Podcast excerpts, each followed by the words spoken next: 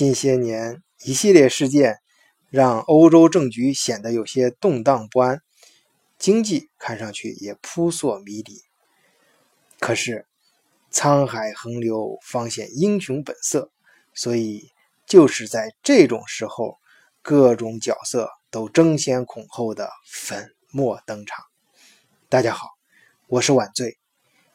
这几期节目。我就想给大家聊一聊欧洲当下活跃的各色人物。今天我们接着上一期节目，继续跟大家聊德国总理默克尔。哎，我记得在大选之前呢，德国朋友经常跟我说，如果不是难民问题，默克尔的连任是毫无悬念的。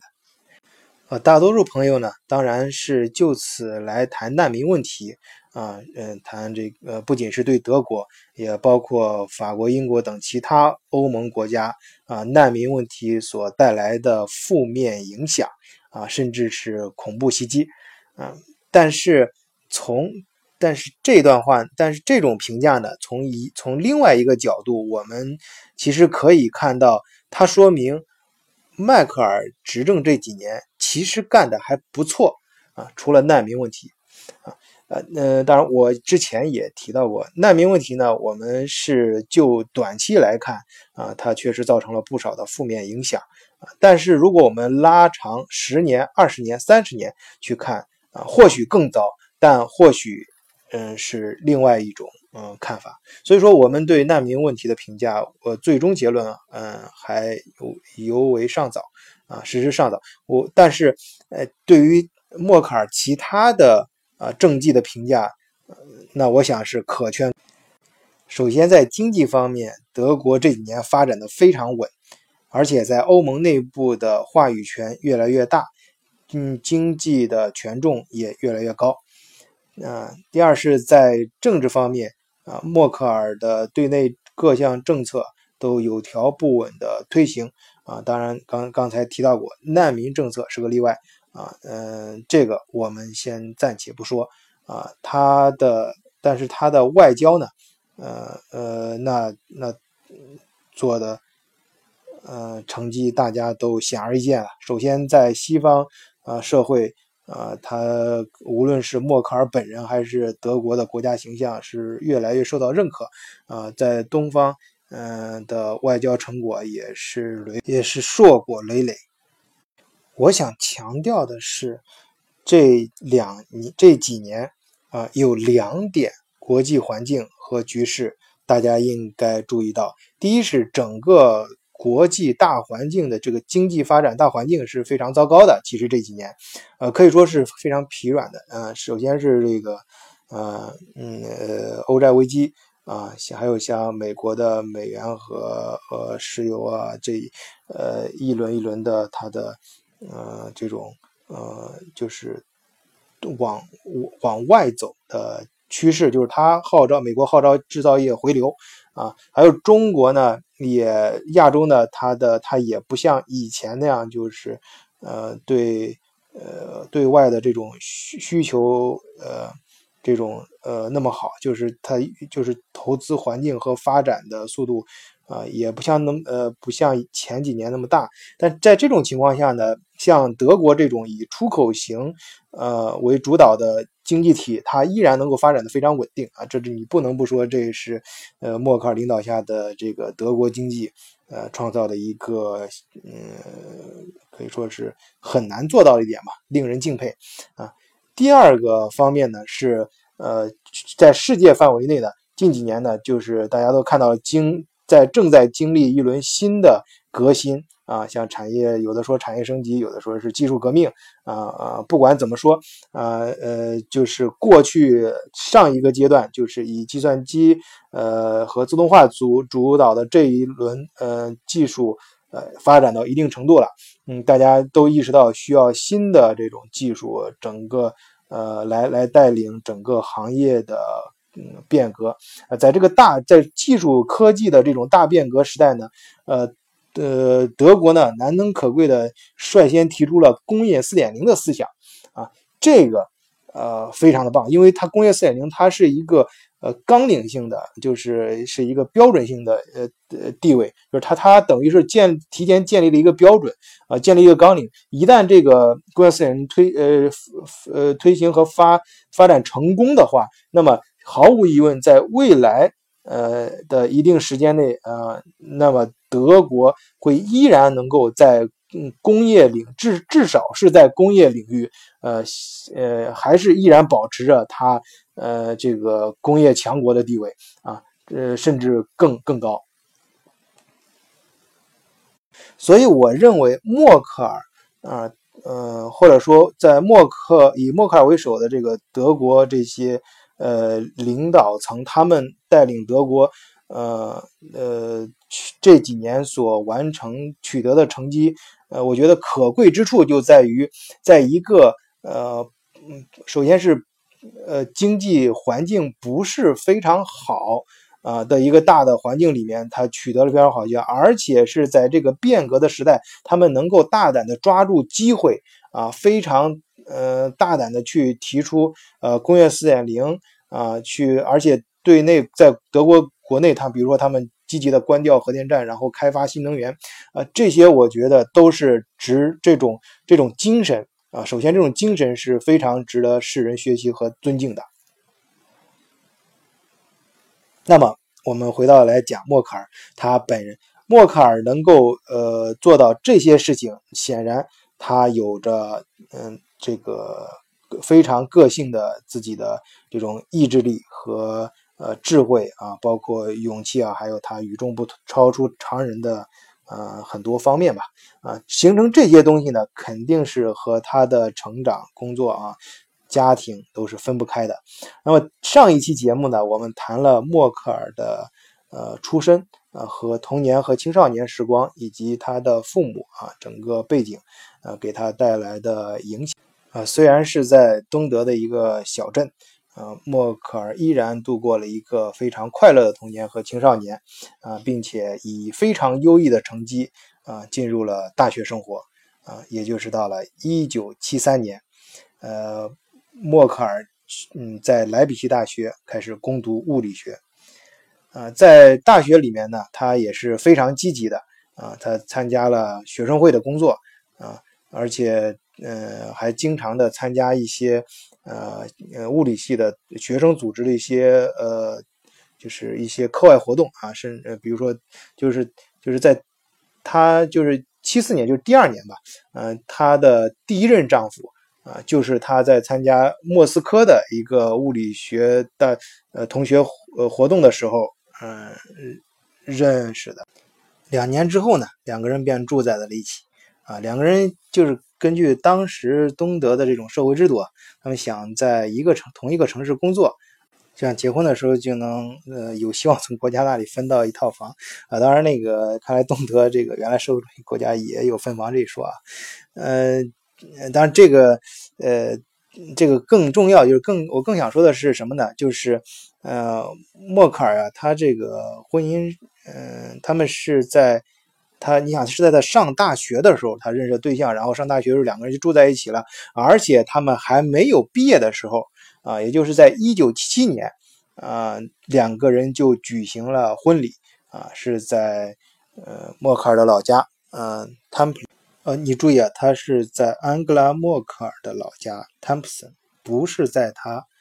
啊，不是在南方啊，不是在她丈夫的老家，啊，呃，举行的婚礼。呃，当然，准确的说，在他婚礼之前，他叫安格拉，呃，克斯纳，是姓是姓他父亲的姓。但是结婚之后呢，啊，就像正常的这个西方人和中国的古代人一样，随了夫姓，啊，叫默克尔。啊，尽管后来，嗯，他们又离婚，默，呃，安格拉默克尔又，呃，又有新的婚姻，啊，有新的丈夫，但是她依然啊保留了这个姓，一直用到今天。啊，这就是大家现在。嗯，在报纸上经常读到的默克尔啊，其实是她第一任丈夫的姓。呃，这段婚姻呢，时间并不长啊，据说是一九八一年的某一天，默克尔意识到她再也不能这样下去了啊，于是跟她老公过得不行，然后就几乎是在一夜之间，然后就搬出了他们共同住的房子啊，留下了一脸蒙圈的老公啊，他还在在那里发呆，搞不清楚状况到底发生了什么事情啊。这小两口这几年的生活究竟如何呢？我想从另外一个角度去看，也许很有意思。这个角度是什么呢？就是从她第一任丈夫的口吻里面讲一讲我们想了解的这位安格拉·默克尔。在二零零四年呢，呃，《焦点》杂志啊，德国一个很有名的杂志，嗯，对，呃，安格拉·默克尔的第一任丈夫、第一任丈夫乌乌尔里希。默克尔进行了采访，啊，讲到他们，嗯，我把整个这个采访呢看，但我没必要，时间我没必要把他整个采访过程和内容在这里给大家叙述一遍啊。但是我感觉到有意思的是两点啊，第一点是，首先肯定两人的生活是相当的屌丝呀，啊，屌丝到什么程度呢？就是，呃，两个人结婚，嗯的时候是，呃是。同时住的一这个共同住的房子只有十平米啊，十十几平米啊，非常小啊。然后呃，他们两个离婚之后，就是在呃默克尔一九八年出走，然后在正式离婚是一九八二年，在正式离婚的时候呢，两个人分割呃夫妻财产呢也非常的简单啊，就是默克尔把洗衣机带走，然后家具留给丈夫啊，就是两个人生活可见。呃，非常的屌丝啊，这，啊，但是但是另第二点要感兴趣，其实两个人从她丈夫嘴里来讲啊，两个人生活的还是，呃，可以说那几年应该是说非常幸福和快乐的啊，至少是，嗯，首先是两个人对，呃，是双方的父母是非常尊敬啊，关系非常融洽啊，会她丈夫提到他们会经常去看，啊，双方会经常去彼此的家庭看看望父母啊，本来德国也不大嘛，呃，又是在东德。啊，从莱比锡到呃柏林，还有到她丈夫老家，那嗯坐火车也就是呃两个小时啊左右就就可以了啊两三个小时吧，那时候可能火车慢一点啊。平时的业余生活呢，其实也非常丰富，他们经常会去郊游啊，这然后还跟经常跟朋友聚会啊。这我听下来呢，感觉就是典型的这个屌丝生活，也可以说是典型的。呃，博士生还有几还有这个学生，呃，大大学生，德国就根据我在德国上大学的时候这种感觉，同学就是这样生活的，啊，他们那个，嗯嗯，当时呢，就是是他们是七七年结婚的，七八年的时候，他们第二年就已经毕业了，然后之后呢，呃，默克尔呢想，呃，申请伊尔梅瑙工大的。呃，工作位置，但是考虑到要前面说的，想跟丈夫在同一个城市和工呃工作，他们生活在一起嘛，然后就跟丈夫一起到了柏林，啊，在阿德勒斯霍夫这个地方啊，去呃找到了一个嗯，就是博士生的位置吧。他这种博士生就是一边工作一边读博士啊，这种，嗯，这个呃这里提到呢，呃呃一个地方就很有意思，阿德斯霍夫。啊，这个这是呃德国，因为我前几年啊在德国一直做创新呃创业呃孵化和投资这方面的工作，所以说对这个地方并不陌生啊，也去过很多次啊。阿阿德勒斯霍夫，阿德勒在德语里面就是叫呃寻叫呃鹰吧啊那个地方，所以中国人现在翻译成叫寻鹰创业园啊。呃，Hof 就是一个园区的意思啊，呃，很传统的一种说法。阿德斯 Hof 这个这个园区呢，可以说是现在德国，呃，就是最大的创业园啊，呃，也是最先进的一个最呃，可以说是最好的，准确说是欧洲最好的一个创业园区之一了啊。为什么呢？因为其实阿德勒斯霍夫啊我去了之后，他们当时我不太理解，后来我读到这一段的时候，我才我才突然就是说。对，当我回忆起来，当时去这个园区的时候，介绍人给我讲的一段话，我明白过来他的意思。他说：“阿斯霍夫，他说那个地方呢，其实在以前的时候就挺荒凉，就是就是大约嗯十年前吧，这个这个柏林政府呢，就是决定在那个地方建一个呃创业园，就是科科技园区啊，嗯嗯，当然挺。”当时他现在就是我读到这一段的时候，就我发现就是他默克尔那个时候在原东德的时候，嗯，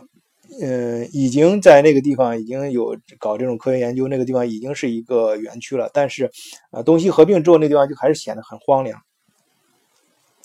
这个他们就在那个说，当时建这个园区是两个原因，一个是这个他们看着这这片地，然后最主要的原因是原东德有一些教授啊，还有一些大学的一些研究所机构呀，不愿意搬走啊，是在这个地方。啊，继续研究，它有一定的呃这个科研基础在这儿，所以在这个科研基础的呃基础上呢，去建立整个创业园。大家知道，你全世界范围包括美国、中国，你那个好的创业园的发展，其实就是离科呃它要有一个很重要的一个条件，就是你离的人才库要近，离科技园要近，就是呃你科研机构一定要近。啊，因为呃，科研机构可以源源不断的给你的创业公司和创业的项目提供呃呃这个科技方面的知识和人才方面这两方面的支持，这个是非常重要的。啊，他这个柏林政府就是在这样一个设想下啊，他不仅保留了原东德的很多一些研究机构在那儿，呃呃，在原来地方在发展，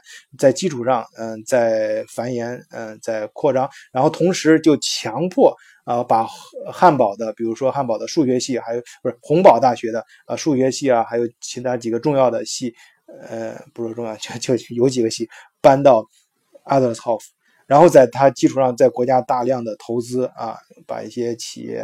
呃，就是一些科技创新型的一些企业，甚至于就是德国最顶级的这种录音棚啊，这种媒体公司都搬到那个地方啊，把它强行的，就是。政政府在政府的强力的这种干预下，啊，把阿德勒斯霍夫现在打造成了一个德国，呃，可以说是最好最先进的一个创业园区，啊，呃，朋友们，如果是观众朋友，如果有兴趣的话，可以联系我，可以呃给你们安排，可以到那个地方去参观，啊，也可以呃有一些寻找一些相关项目的话，我们也可以联帮助联络一下。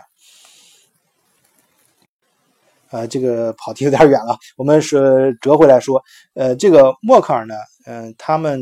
在，呃，他这个他工作地点呢，就是，呃，主要的，也就是说，他结婚之后就毕业之后啊，从他博士生到工作的主要地点就是在阿德斯霍夫，啊，她丈夫说呢，他们离婚之后呢，在那里有时候也会碰面，但是两个人单关系就很淡了，啊，她的这就逐渐引入了她的第二任丈夫，她的，呃。呃，安格拉·默克尔的第二任丈夫呢，其实是在一九八一年，也就是说，他第一任还没有离婚的，还没有还没有正式离婚的时候，他已经呃遇到了他第二任的丈夫。那个时候，他他是默呃安格拉·默克尔的导师啊，呃，这个嗯，当然这个有些东西很难说啊，这个呃，他他什么时候开始？我觉得这个我们也没必要去八卦。啊，嗯，八卦这这些事情，呃，总之他们，反正从她第一任丈夫的视角去看呢，当莫，呃，安格默克离开他的时候，当时他真的是很蒙圈的，就是受不了，就是很痛苦啊，啊，觉得失去了自己心爱的人什么。但是从他，他说从以后他看到，呃，就是记者当时也非常有意思嘛，说那你突然有一天在大的广告牌上。啊呃，看到你你的前妻就是你的第一任，呃呃妻子，她已经成为整个德国的领袖的时候，你是不是后悔？呃，或者是不是感觉更痛苦了？什么？呃。她丈夫回答的那时候回答的已经非常的冷静了，说，啊，其实后来随着时间的推移，他观察了他他妻子走的那条路之后，并了解了他妻子后来发生的事情之后，他其实一点都不后悔。他认为，呃，默克尔的选择是对的，因为他们两个真的就不是同一种人，啊，他他也不会喜欢默克尔后来所做的那些事情。默克尔呢，就是他在他里面专门提到，默克尔是个非常就是说能量严重过剩的这样一个人，就突然突然想干什么，然后嗯这个呃这种突然干什么非常兴奋啊，就这种能量过于，大家大家也其实这个也可以看很多大人物就是要做。做，特别是有一领导能力比较强的人，往往他这个他可能表现的并，他可能随着年龄的成长，他表现的更加沉稳。但是他他你可以明显感觉到这个人的能量是非常的充足的啊，可以说是达到一个过剩的地步，一般都是能量过剩啊，就是自己就忙活自己的事儿，等能量用不完，还必须得领导别人啊，这样当然说的比较通，呃，比较比较庸俗啊，这是一种当然是一种比较庸俗的说法啊，嗯。我们再回来看她的第二任丈夫呢，是洪堡大学的教授，啊，名字很长，我们就简称他叫绍尔吧。啊，她认识教授的是认识第二任丈夫的是前面提到是一九八一年，啊，他们最后正式确立恋爱关系，就是啊，这这个很难记的，就是说我们他们真正住到一起的时候是在一九八六年，啊，是可以说默克尔博士毕业之后。啊！但是直到一九九八年，默克尔升任升任这个民基盟的主席之后，啊，两个人才正式结婚。啊，呃，两德统一之后呢，呃，默克尔就开始选择从政，绍尔呢继续他的科研事业。啊，当时，嗯嗯，他之后，嗯，这这里呢，我想本来是想给大家聊一下这个。德国这个离离婚的问题就是非常多，呃，但是我害怕时间，我我还是简单说说说说两句吧。啊，以后可以专门做一期节目啊。就是其实，在在德国，就我自己见接触的人当中，啊，其实离婚率是，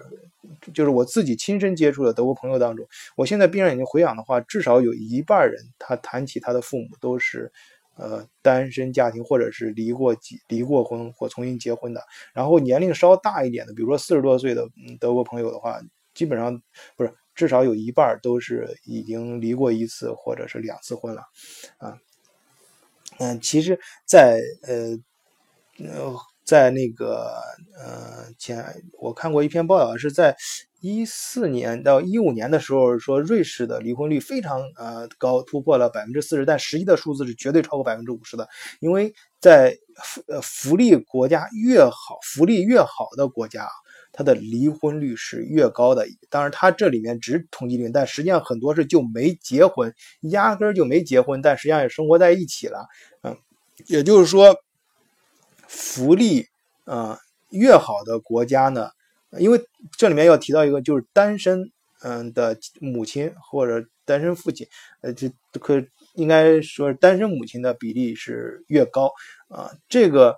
嗯，我我我们不我们不能展开去评价我，我这里只想说一点啊，就是说呃这种国家就跟我们想讲的迈克尔有一定关系，就是在这种国家的体制里面，女人她至少说明两点，就是一是。嗯，他们的那个社会啊，呃，这个男女平等是非常，呃，就是这个观念是非常强的，就是女性的地位是更更高的啊。这个，呃，对于德国呢就更加明显，因为德国在那个呃二战之后呢，呃呃嗯。男人打仗都死光了嘛，就是那很多就是女人同时要抚养孩子，然后又要干活重建德国，所以说这个历史的原因就造就了，就德国的女性是非常强，所以大家经常有时候也会在网上看到，呃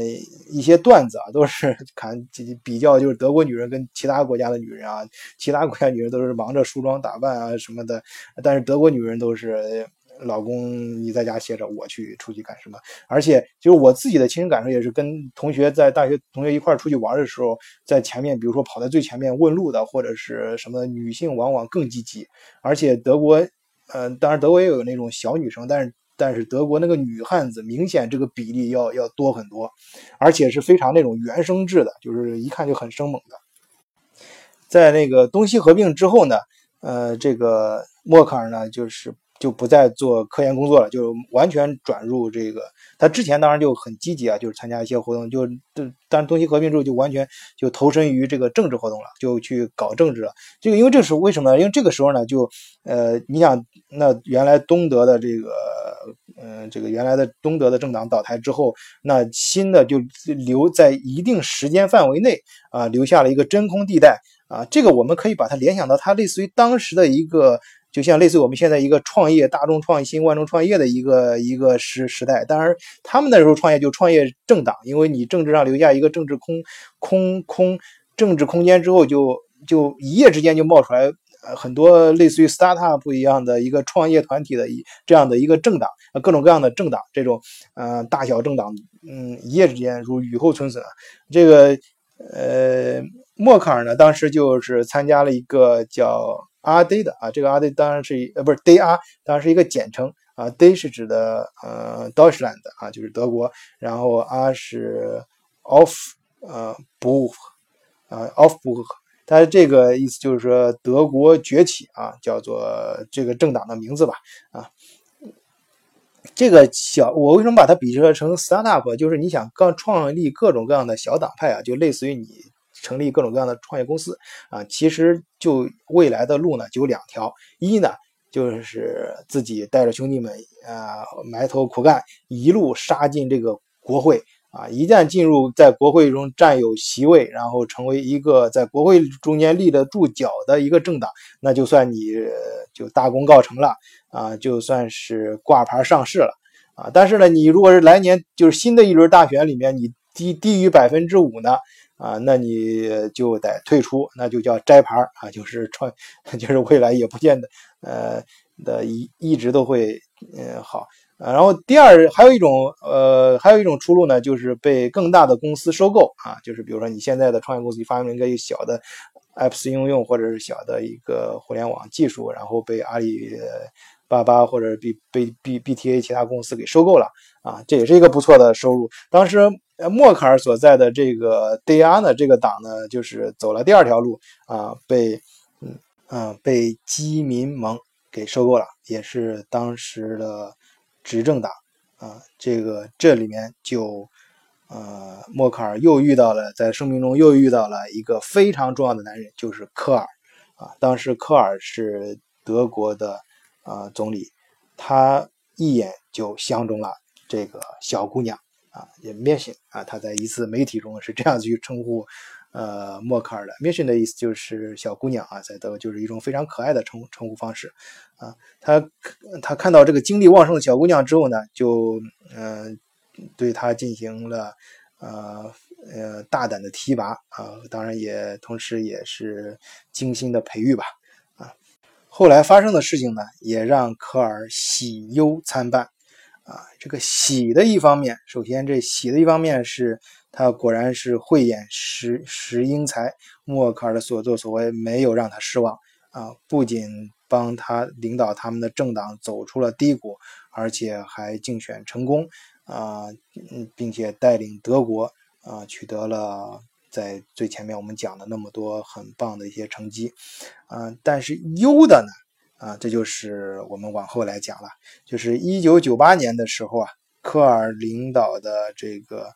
呃，民呃，这个联盟党，呃，它这个是属于一个，它组成这个政府是中间偏右的一个联合政府，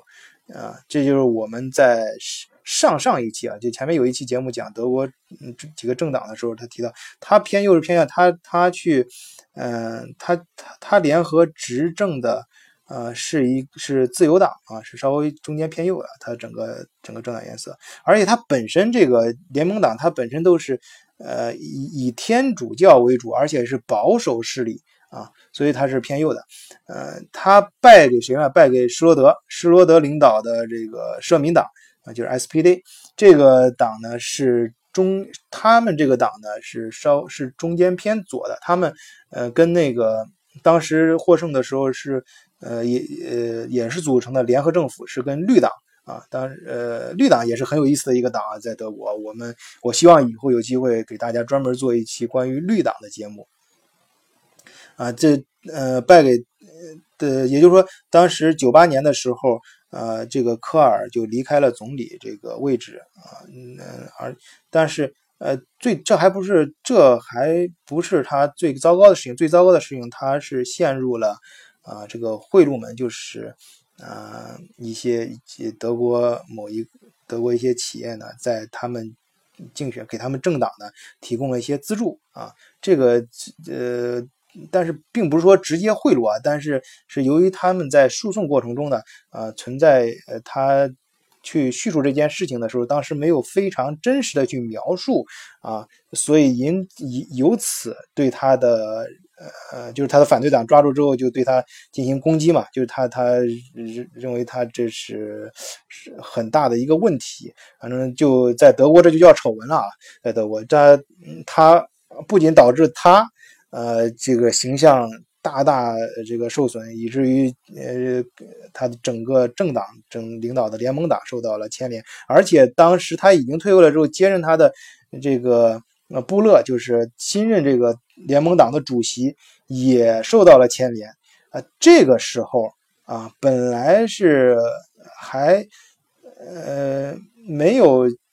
就是基本上不太可能在这样一个保守的政党里面走到主席地位的这样子一个小女小姑娘，就是在科尔嘴里的这个小姑娘默克尔，却。历史却给了她这样一个机会，让她成为联盟党的主席。其实啊，她当时呃接任呃布勒成为主席的时候，大家对他的看法呢，呃，都是特别是一些政治的老油条，都认为他只是一个呃临时找来的一个呃。就是临时找来一个过渡型人物吧，啊，呃，这是最接近的一个词，但还不是我想表达的。但是，嗯，是呃，接近的说，就是他是一个大家认为他是一个过渡性的人物啊，就是说，呃，没有人会把他看什么的。但是，往往就是，就是牛牛人呢，往往就是这样。在历史中，很多人物都是这样。他在当初的时候，可能就是。扮演的是一个很傻、很天真的一个角色，然后好像各方都可以把他作为一个工具来使用，但是他在他眼里，他就能够，呃，以充装傻充愣的形式站住了这个位置。一旦他在这个位置上，一旦他上位之后，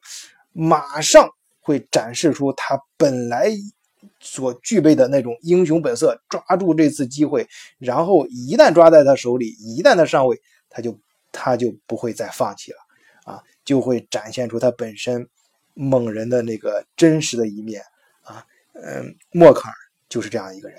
他在是呃在成为本来不被大家看作是过渡人，但是他他上去之后呢，不仅一路带着这个呃联盟党的。呃，走在议会里面，逐渐的呃壮大啊。当然，他第一次冲击总理并没有成功啊。第一次冲冲击总理的时候，嗯，去那个跟施罗德竞选总理的时候，他是失败了。但是在那次竞选过程中，他把他们在议会中的席位。呃，也经过他们这个努力，他虽然没有成功，但是他和施罗德相差仅有三票啊！而且这个小姑娘还做了一个什么事情呢？默克尔她当时是很多外界呃很多媒体啊评价她当时失败的原因，包括施罗德后来也这样子去讲过，就是因为她在竞选的关键时候，她居然支持美国出兵伊拉克，因为当时美国出兵伊拉克，西方啊，像法国什么，其实。法国的一些媒体什么是反对的，但是默克尔他却嗯去去公然的，就是发表言论是支持美国的这个行动。你注意啊，这个很大胆，但是这也是就是考，这也可以，这是一种政治冒险，也是一种政治智慧。他单独挑出来之后，就是就是像首先。像你党内的人，就是你们这些呃，开始认为我是一个小姑娘或者是什么，的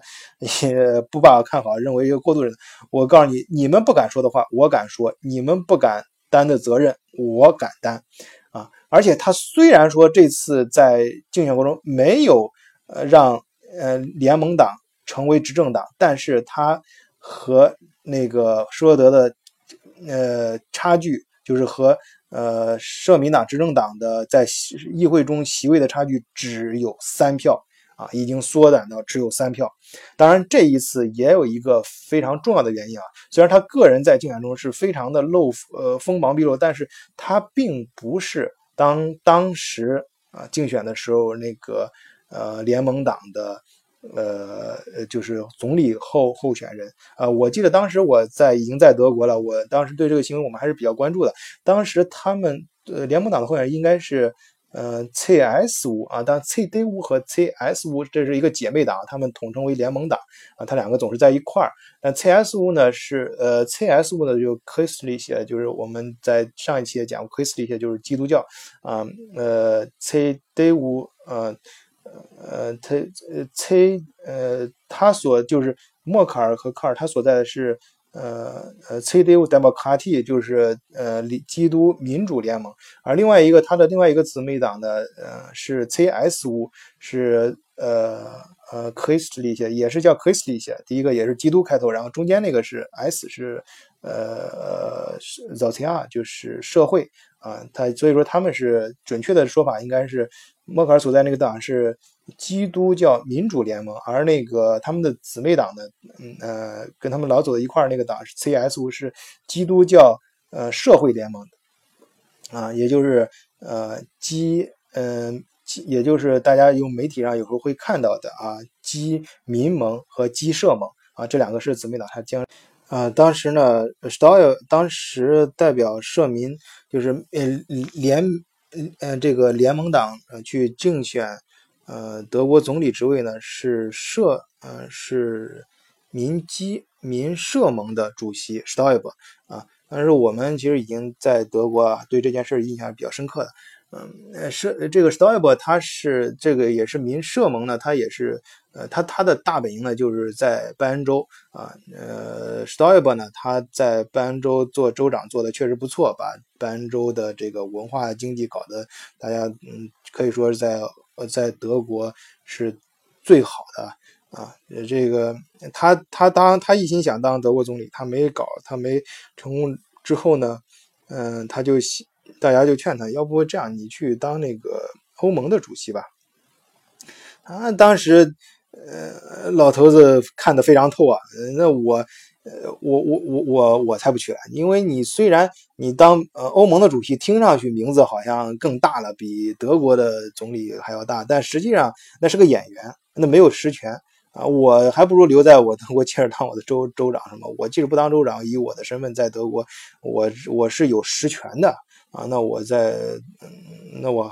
而且在不如在德国的，呃，说不好听点，在德国最富的一个州，那我就是一个土皇帝啊啊。那后来，当然，这就是为什么后来，嗯那他说没，那后来大家再再劝他，就是说，呃，你既然当不了那个，嗯，欧盟主席，你不愿意当欧盟主席，你不如当当当当总统啊！啊，德国总德国不是还有个总统嘛？名义上总统是国家元首，老头也是坚决的拒拒绝，他就是呃咽不下这口气，然后所以说他宁愿后来把这个默克尔。支持默克尔，就是第二次竞选，下一次跟施罗德竞选的时候推出更年轻的默克尔，因为当时他跟施罗德竞选的时候，他还有一个劣势，就是他年龄太大了，确实太大了啊。他呃，他就推出了更年轻的默克尔啊。默克尔当时嗯，确实不负众望，在二零零五年啊，终于这个在大选中跟那个是这个在联盟党呃这个呃跟社民党打成平手啊。这个两个人呢，就是两个政党呢，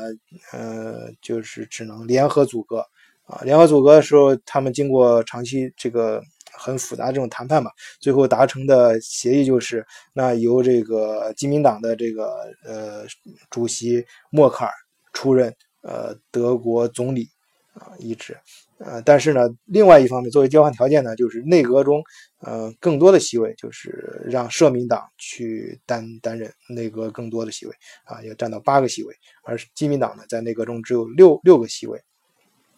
但，呃，这也是很有意思的，当年就这个政府被称为左右大联盟啊，因为民这个。呃，呃基民党呢，就是就是这个基民党跟基社盟的，他这个政党呢，就是呃相对来说就是属于偏右啊，啊是属于保守派，而天主教派，呃天天主教比较多，呃的而那个社民党呢是，嗯，这社民党就是偏左嘛，就是稍微偏左一点，啊新教这方面。啊，说到这里呢，我就是把就是我们最开始上一期最开始提出的一个问题呢，稍微展开一下，就是嗯，谈到那个他的父亲，嗯，就是默克尔的父亲是新教教徒啊，呃，他是不是这个默克尔呢？后来却成为了呃这个呃呃基联盟党的主席，建民党就是基督教联盟啊，基督教呃一个是基督教社会联盟，基督教民主联盟这样政党的党魁，而这个党呢是天主教啊，大家知道天主教跟呃新教这是两个不同的派别啊，其实呢当时在呃默克尔是想就是放不再搞科研。专心去从政的时候，他的父亲是想让他去，呃，担去参加 SPD 的社民党的，啊，并不想让他去加入联盟党。但是，呃，也是 晚醉经常，啊，我经常在这个节目里面说的一个天意弄人呐，啊，很多事情真的是不是我们自己能够想象到的，啊，呃，嗯，不管怎么说吧，在二零零五年。啊，默克尔终于走上了人生巅峰，啊，成为了德国啊有史以来啊第一任呃嗯女性嗯总理，啊，呃也是这个也是呃日耳曼嘛，也可以说是一千就是更更更大的历史尺度上讲啊，一这个日耳曼的女性领导人啊，她而且也是。呃，两两德统一之后，第一位出身前东德地区的联邦总理。这里呢，呃，就是呃提到这最后这句话呢，就是他是前东的这个东西，在他竞选的时候呢，确实也有不少人在这方面下做文章啊，就说你一个东德地区的人来领导我们，因为。大家有一个不争的事实嘛，东西合并之后是西德呃更先进一些嘛，它实际上是在它兼并了东德。啊，呃，确切的说说是联合，但实际上是西德兼并了东德，然后，嗯，这是东德，我认识的一些东德的人也很抱怨这一点，说他们原来好好的工厂呀，就是因为新东西合并，东德原来很多工厂是很强的，但是他们合并之后呢，西德它更强一些，他就直接把东德的一些跟原来是他的竞争对手的一场直接买下来，然后过上几年。工厂一关，你这原东德那个牌子就消失了，然后他就没有竞争对手了。至少在德国和欧盟欧盟境境内，他就没有了。这样的话，呃，就是呃，那你你那那这样子说了，你落后的一个地方啊，你你是东德一个地区的出来的人，竟然能够领导我们，呃，西西呃整个东西合并之后的德国，呃，总但是默克尔呢根本就不理会这些啊，他在他看来呢，就是说。嗯，正是因为他，大家可以算吧，他是一九五四年出生在东德，呃，到八九年的话，嗯，还有九零年两德正式统一的话，已经在呃东德生活了呃三十六年啊，呃八五四年对三五四年到八九年是三十五，然后到九零年三三十六六年的时光啊，那么他嗯就是嗯。在这些时间中呢，他他，你想他能够，嗯，他他他可以说他更能够渴望，就是内心更渴望得到，就是西德的这种呃民主和自由啊，他对这种渴望和理解应该更强烈啊。这这其实一还有一个，这这稍微扩延一下，大家可以想，有时候人可能可能你你你能做的事和你想做的事，可能和你。可是他在那个东德的这经历呢，这三十六年，他是一九五四年出生嘛，到九九年两德不是九零年两德正式合并的时候，是已经在东德生活了三十六年。其实这过程中呢，他让他在原来这种环境下呢，首先养成了呃更加就是能够掩饰和更好的控制自己情绪的能力。你想啊，他首先是一个这个能力非常过剩，就是呃很呃能能量非常过剩，然后你还要你光过剩不行，你还要。非常学会控制自己的能量，把它用在正确的地方啊，呃，而且呢，他在这个环境下，他他他更懂得这个自由和和这个呃自由，就是习得这个社会的吸引力啊，能够能够反而看的会更加的珍贵，而且他亲身经历过两种社会制度，他的见解也会更加深刻和更作风更加务实。嗯，而且最，我觉得默克尔玩的最棒的一招就是他的身段啊，真的是非常的灵活。你别看他长的那个样子啊，他就是你看他，我在在我那个文字部分会贴出来他早年的一些照片啊，嗯，他就是好像很早的时候就有点驼背，就是看着呆呆的样子，但实际上他是非常灵活的一个人，他非常善于就是说在能够在。矛盾中，在就是完刚才说经历两种制度，呃，这种他的个人经历吧，就让他能够往往非常非常准确的看到，在政治生涯中、政治社会和呃，包括他后面遇到的外交事件中，看到矛盾。这个矛盾在很多人眼里可能是困难，可能是陷阱，但在有些人像默克尔这种人的眼里，那就是一个机会。他能够利用这个矛盾，能够抓住这个矛盾。当然，就比如说。他在，嗯，在民联盟党低潮的时期，嗯，科尔离开的时候，然后新的那个主席会卷入了，也是卷入这个这个受到了这个不好的负面的新闻影影影响吧。他在在其他人又不愿意去去去去擦屁股的时候，他哎，在这个矛盾中，他他他上位啊，然后呃呃，他可以跟各方的。关系啊说好，然后在在新的一任这个大选中呢，他又够能够组组成左右联盟，在这个过程中他又成功上位啊。这种就是说开始的时候可能是不被重视，或者是被别人看成工具也好，怎么样也好，反正总而言之，能够在矛盾体中他敢于去冒险，然后。呃，他包括他后来对中国也是，你看他其实是他他当然知道中国这个对经济对。德国的重要性，他所以说他他九次访华，到二零一六年，呃为止他已经访九次访问中国。当然，二零一年他访问中国的时候，呃，在我有有幸我也那个我呃我和我的朋友我们搭建的项目呃也参加了他两国总理见证签约。二零一六年六六月份，而且还另外还有一个项目是关于知识产权项目，也跟默克尔一块到沈阳啊。呃，也是呃，见证签签签约啊啊，这个我们未来可以，这是稍微是稍微就是给自己打个广告，大家对于中德项目有兴趣的啊，可以联系我本人，我们可以私下里去沟通啊。但是我们接着回来说默克尔，他这种就是我想表达的重点，呃，我想我最呃认为就是我看很多媒体呃看过来，包括默克尔传记之后，我觉得他们没有呃表达充分的，或者是呃。呃，这个重，嗯嗯，就是，或者是就单纯的说，我认为吧，默克尔身上，他在从政治，从一个政客这个角度来讲，他，我认为他最高明的一点就是能够非常准确的看到矛盾，然后大胆的去挑战这个矛盾，把这个矛盾认为一种机会，然后最后关键他有能力能抓住这个机会，在矛盾中站住，呃，上博得上位，然后成功的。